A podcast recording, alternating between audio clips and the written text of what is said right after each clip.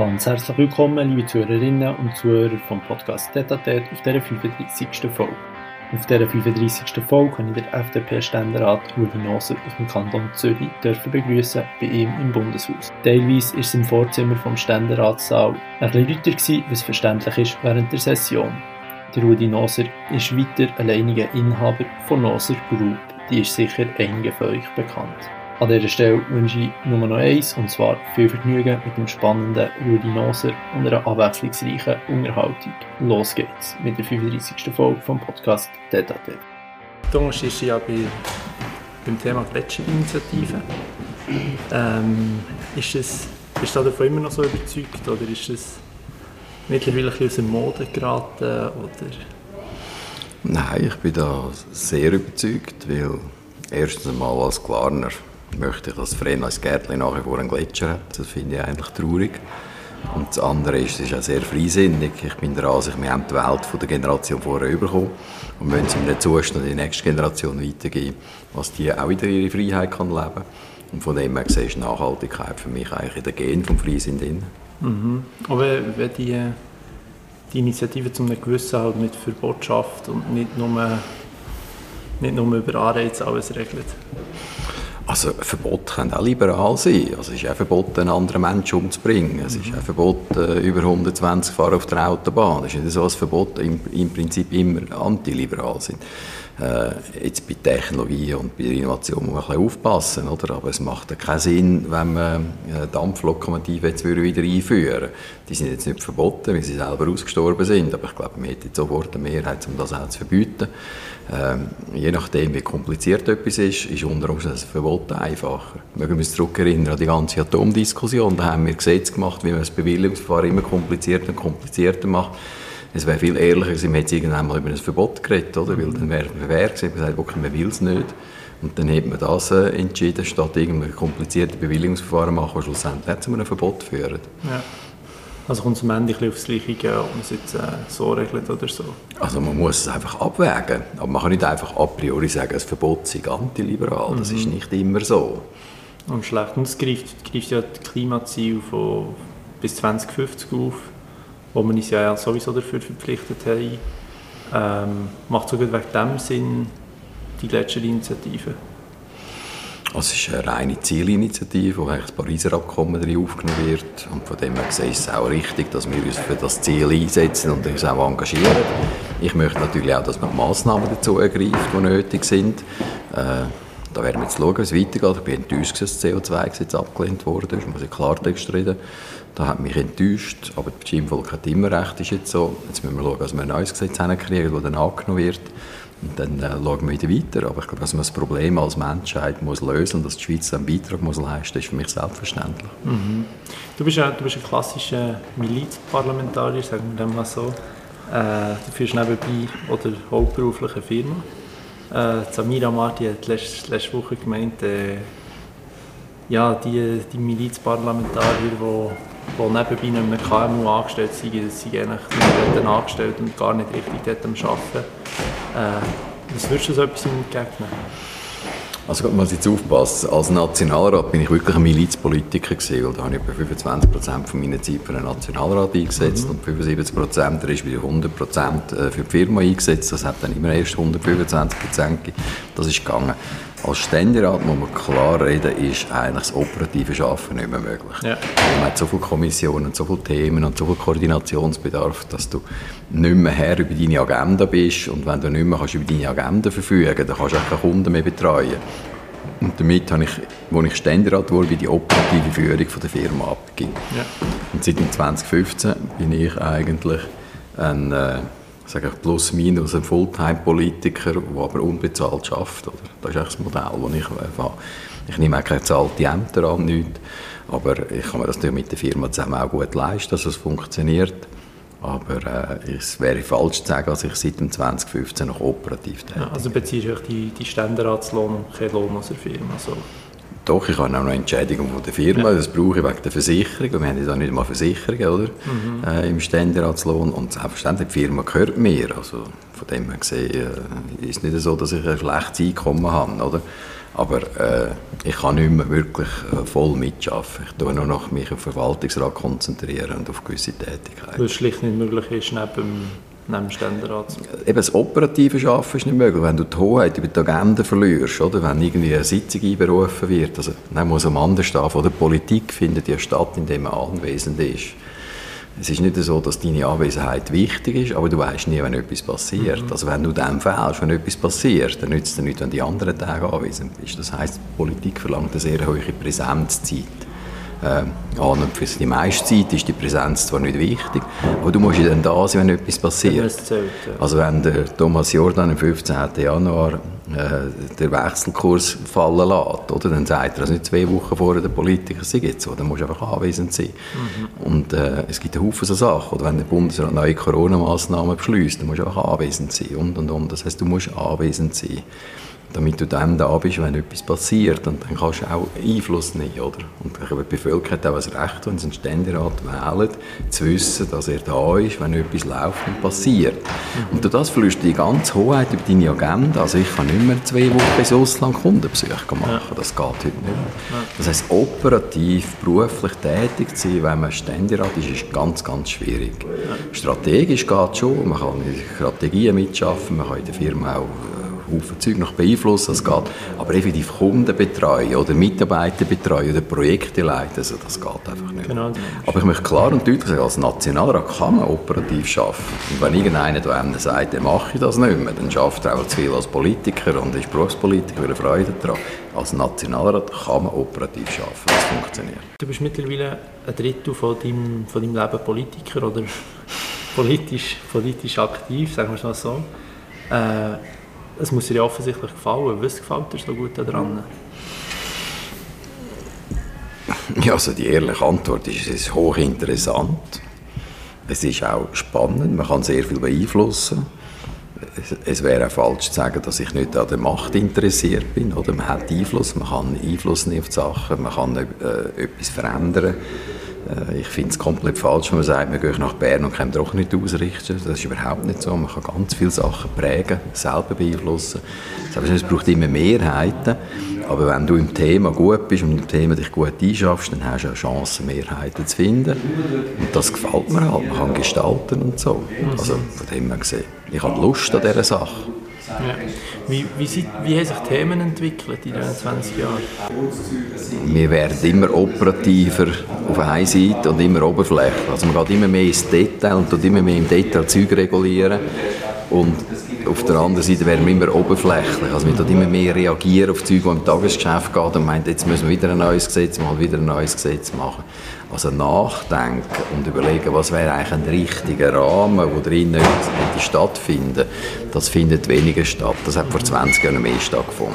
Mhm. Und jetzt ist man in einer Hektik hin, die ich zum Teil äh, auch ein bisschen unüberlegt finde. Ja. Also aktuell, gerade das aktuelle Covid-Gesetz, das jetzt in einer Session wieder überarbeitet, das hat eine gesetzgeberische Qualität, die meinen ungenügend ist. Also unabhängig jetzt mich richtig oder falsch, wenn es da drin steht, aber die Sachen, die gemacht wurden, sind, sind nicht gut gemacht mhm. worden. Du bist ja weit vorher gesagt, du warst zuerst Nationalrat, gewesen, da kann man operativ tätig sein, jetzt bist Ständerat, ähm, über 20 Jahre in der Politik. Der nächste Schritt wäre jetzt Bundesrat. Siehst du die dort oder siehst du die im, im Ruhestand? Also auf jeden Fall sicher. Also Ständerat finde ich ist der kühlste Job, den du haben kannst, weil du bist relativ unabhängig, hast sehr viel Einfluss und äh, hast aber nicht sehr viele äh, Allianzen verpflichtet bist außer deinem eigenen Kanton, oder? was für mich noch nie ein Problem ist. Der Wirtschaftskanton Zürich ist, äh, bin ich auch stolz, dass ich den kann vertreten kann. Ich habe nie große Probleme damit. Ich glaube, es gibt keinen besseren Job als Ständerat. Also von dem her gesehen, ich will nichts mehr anderes erreichen. Also kein Rudi Naser Bundesrat? Nein, das glaube ich definitiv nicht. Ja. Ich weiß gar nicht, zahlt wahrscheinlich nicht. Das ist, äh, das ist eine schwierige Frage, oder? Wenn man den John Biden fragt, dann wird man sagen, nein, äh, locker. Ich, ich könnte locker nur 20 Bundesrat sein. Aber ich, ich glaube, es braucht eine eigene Größe, das richtig anzuschauen. Und ich glaube, es gibt eine Zeit, wo der Mensch soll möglichst viel machen soll. Und es gibt eine Zeit, wo man den Menschen, die möglichst viel machen wollen, helfen kann. Und, und, ich persönlich bin der Ansicht, wenn du mal 60 oder 65 bist, dann solltest du nicht mehr selber zu viel machen, sondern du solltest eigentlich anderen Leuten helfen, dass sie machen können. Machen. Also ich schaue mich eigentlich eher als, äh, als, als jemand da, wo denen, die einem vorwärts machen, mit Rat und Tat zur Seite steht, wenn sie es wollen. Und wenn sie es nicht wollen, bin ich auch froh, wenn ich etwas anderes machen kann. Aber ich glaube nicht, dass man... Äh, dass man mit 65 oder 70 muss einen Zenit von, seinem, von seiner Leistungsfähigkeit nochmal über, übersteigen ich glaube, man darf ruhig auch gewisse Sachen nachdenklich ruhiger angehen. Ein, ein, Bundesrat ist ja komplett in einer Mühle, der ist dauernd nur am Rotieren. Von dem her gesehen, äh, überlasse ich das gerne über die anderen. Und wenn mein Rat gefragt ist, gebe ich dir, aber ich glaube, ich muss das nicht selber machen. Mhm. Hat das teilweise auch etwas mit, mit sich selber noch etwas beweisen, wenn man das in diesem Alter sucht? Ja, es gibt ja so, so den typischen Lebenslauf, oder? man mit 45 noch ein Harley muss kaufen oder mit 50 oder noch Marathon laufen. Äh, bin der Ansicht, dass man gesund muss sein und dass man sich bewegen muss. Aber zum Beispiel einen sportlichen Ehrgeiz muss man mit 50 nicht mehr entwickeln. Das ist nicht nötig. Es geht darum, dass man gesund bleibt, dass man sich gut bewegt, dass man fit ist. Äh, es geht auch nicht darum, dass man der Beste wird im Golfspielen. Das ist nicht nötig. Es geht darum, dass man Freude hat, dass man gesund ist. Das sind die wichtigen Sachen. Äh, und, und die Leistung Leistungssachen kann man auch, äh, kann, man auch ein bisschen zurücknehmen. Oder? Man hat ja viel Erfahrung, man weiß, wie Haufen Zeug geht, man kann durch das sehr viele Beiträge leisten, aber man muss nicht äh, Spitzensport wieder ins Ziel setzen, aus meiner Sicht. Mhm. Und auch ein bisschen das Leben noch genießen. Ja, ja, sicher auch, oder? Äh, besonders jetzt, wo Kinder 20 werden und mehr, oder? Ist es ganz besonders spannend, mhm. finde ich, oder? Wenn die Kinder eine eigene Welt aufbauen und so. Und das ist spannend auch zu verfolgen. Wenn man es aktiv kann mitverfolgen Genau. Wie, wie machst du das am liebsten? Das Leben genießen, jetzt mit den Kindern, hast Ja, auf, auf, äh, verschiedene Arten und Weise. Ich tue noch viel Velo fahren. Also für mich ist eine Rolle Velofahren, dann eben viel mit der Familie zusammen sein, miteinander Skifahren oder, äh, oder, oder sonst etwas machen und ganz, ganz viel diskutieren. Oder? Die Kinder fordern einem raus mit ihren Beiträgen, mit den Welten, die sie jetzt entdecken. Also die älteste Tochter hat mit mir lange über das Gentechnikgesetz geredet. Mhm. Ähm, weil sie selber Biologin jetzt wird und ehrlicherweise von der grünen Pflanzenbiologie vermutlich hundertmal mehr versteht als ich. Ja. Äh, also das, äh, das sind natürlich jetzt Dialoge, die sehr spannend sind oder? und die einem sehr, sehr befriedigend sind und mich sogar als Vater dann stolz macht oder? Auf, auf Kinder, dass die jetzt einige Interesse haben und so Zeug machen. Das ist sicher eine andere Diskussion als, als im Parlament mit, äh, mit den Kindern als Vater. Ja, klar, Kinder treten natürlich fordernder auf gegenüber dem Vater. Oder? Direkter. Ja, ja, das ist auch gut so, das soll jetzt auch. Das ist der Vorteil der Jugend, das soll jetzt machen. Sehr gut. Ähm, wir haben vorher schon kurz über deine Firma, Firma gesprochen. Was macht die eigentlich genau? Wir sind eigentlich in der technischen Informatik tätig. Das kann man sich vorstellen, wenn es irgendwo Maschinen gibt auf dieser Erde und die braucht Software, damit die Maschine funktioniert, dann sind wir die Richtigen. Mhm. Das ist eine von der, von der grössten ICT-Firmen in der Schweiz. Also von den privaten ICT-Firmen muss man sagen, es gibt äh, IBM oder so, sind ja viel grösser, oder mhm. auch von diesen privat gehaltenen. Wir sind etwa 700 Leute und 100 Lehrlinge. Äh, ja, das ist eigentlich mehr oder weniger mein Lebenswerk jetzt. Mhm. Die haben wir am 1. Mai 1984 gegründet. Mhm.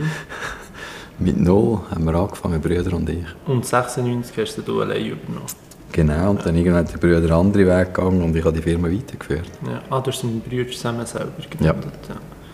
ja. das ist schon, schon eindrücklich von, von keinem Mitarbeiter zu 700 ist immer alles relativ, das, das kann man ja so sehen, aber im 1984 ist auch noch Cisco gegründet worden und das ist ein Weltkonzern geworden, also man kann auch mehr machen, oder? Ja, also, das, das kommt immer das. Aber da muss man, man soll stolz sein auf das, was man macht, aber in der ge gebotenen Bescheidenheit, mhm. sage ich immer. Ist das, ist das etwas, was dich überall, überall begleitet, eben privat, in der Politik, in der Firma, dass, dass die Junge jetzt auch mit, mit dem Alter natürlich willst, willst fördern und als Förderer tätig sein. Das machst du in der Firma, das zeichnet die Firma auch aus, äh, dass du speziell Junge fördern ähm, ja. Also, also, für mich war schon immer wichtig, erstens mal, dass die Chancen, die ich als Junge, unsere Jugend, die jetzt lebt, auch hat. Das ist etwas vom absolut Wichtigsten. Oder? Also wenn die Jugend eine, Zukunft hat, sieht, was sie machen kann, spannende Arbeitsplätze sieht oder sich kann selbstständig machen oder starten machen oder was auch immer. Oder? Also wenn die Jugend die Sachen sieht und eine Zukunft glaubt, dann hebt sie auch Sorge zum Land, oder, wo man darin lebt. Das ist, glaube ich, das Wichtigste, was man in der Politik machen kann. Also, und, und persönlich natürlich auch. Da haben wir 100 Lehrlinge, oder? Weil ich überzeugt bin, dass äh, erstmal die Jugend, die nachkommt, hervorragend ist. Ich habe überhaupt äh, keine Angst um die jungen Leute, die sind alle äh, wirklich hervorragend. Aufgrund, sie sind ganz anders, als, als wir sind, aber sie sind hervorragend. Und äh, wenn man denen Chancen geben kann und, und, wenn man nachher sieht, dass irgendwie jemand, der vielleicht gar nicht qualifiziert für eine Lehre und nimmst ihn trotzdem auf und schlussendlich setzt er sich durch, oder? Dann, äh, ja, dann fühle ich mich ab und zu wieder an mich selber erinnern. Ich habe ja selber ein sehr grosse Probleme als Jugendlicher, oder? Mit meiner Legasthenie und so. Äh, und das ist ein, ein schönes Erlebnis, oder? Selbst zwischen dir dann auch andere, oder? Aber meistens hast du eigentlich positive Erlebnisse. Und nachher siehst du, was aus denen wird. Und dann finde ich das eigentlich recht spannend und gut. Mhm. Und ich finde, das ist etwas vom Besten, was man machen kann. Also, wenn es dir gelingt, das, was du machst, dass äh, andere Leute, junge Leute können, äh, Erfolg haben, das ist, glaube ich, das Beste, was man machen kann. Mhm. Siehst, siehst du dort noch ein bisschen, den Sinn des Lebens? Das würde ich jetzt als übertriebene Formulierung äh, äh, einstufen. Ich, äh, ich bin nicht sehr nachdenklich und philosophisch. Für mich fällt jeden Tag neu an und jeden Tag bin ich ein Optimist und jeden Tag gefällt mir ich mache mir nicht so lange Gedanken, warum ich auf dieser Erde bin. Aber gewisse machst du dir sicher? Ja, aber also ich nehme mich selber nicht so wichtig. Also wenn wir Gedanken machen, dann sind die eher in die Richtung, also ich auch über mich selber lache, also ich mich nicht zu ernst nehme. Oder? Also, das hilft sicher bei vielen, Ich, ja. ich finde das noch eine schwierige Frage, wenn man sich fragt, warum bin ich auf dieser Erde? Ja, wenn es 8 Milliarden Menschen gibt, ist es also so, dass vielleicht nicht alle äh, die Anfrage beantworten. Ich glaube, es geht mehr darum, was hat der Tag für mich parat und was kann ich an dem Tag leisten und was äh, habe ich machen und insbesondere stelle ich mir die Frage in der Firma, was habe ich heute gemacht, dass eine andere Person können besser schaffen oder das es gibt eine ganz pragmatische Frage, die man stellen kann. Man muss dann wieder die grundsätzlichen Lebensfragen immer stellen, jede Tätigkeit, die man macht bin für eine gewisse Bescheidenheit, oder? Wenn es um die Person selber geht, soll man eine gewisse Bescheidenheit haben. Ich glaube, das ist ein gutes Schlusswort. Ich lasse dich springen. Danke, schön gewesen. Merci dir. Und euch, liebe Zuhörerinnen und Zuhörer, lasse ich jetzt gerne springen. Ich danke für das Zuhören und wünsche einen schönen Abend guten Tag oder was auch immer. Alle Infos zum Rudi Noser sind wie immer in den Show Notes und dann wünsche ich euch an dieser Stelle gute Zeit, macht's gut, ciao zusammen und bis zum nächsten Mal für den nächsten Podcast Detatet. Würde mich freuen, wenn ihr wieder zuhört.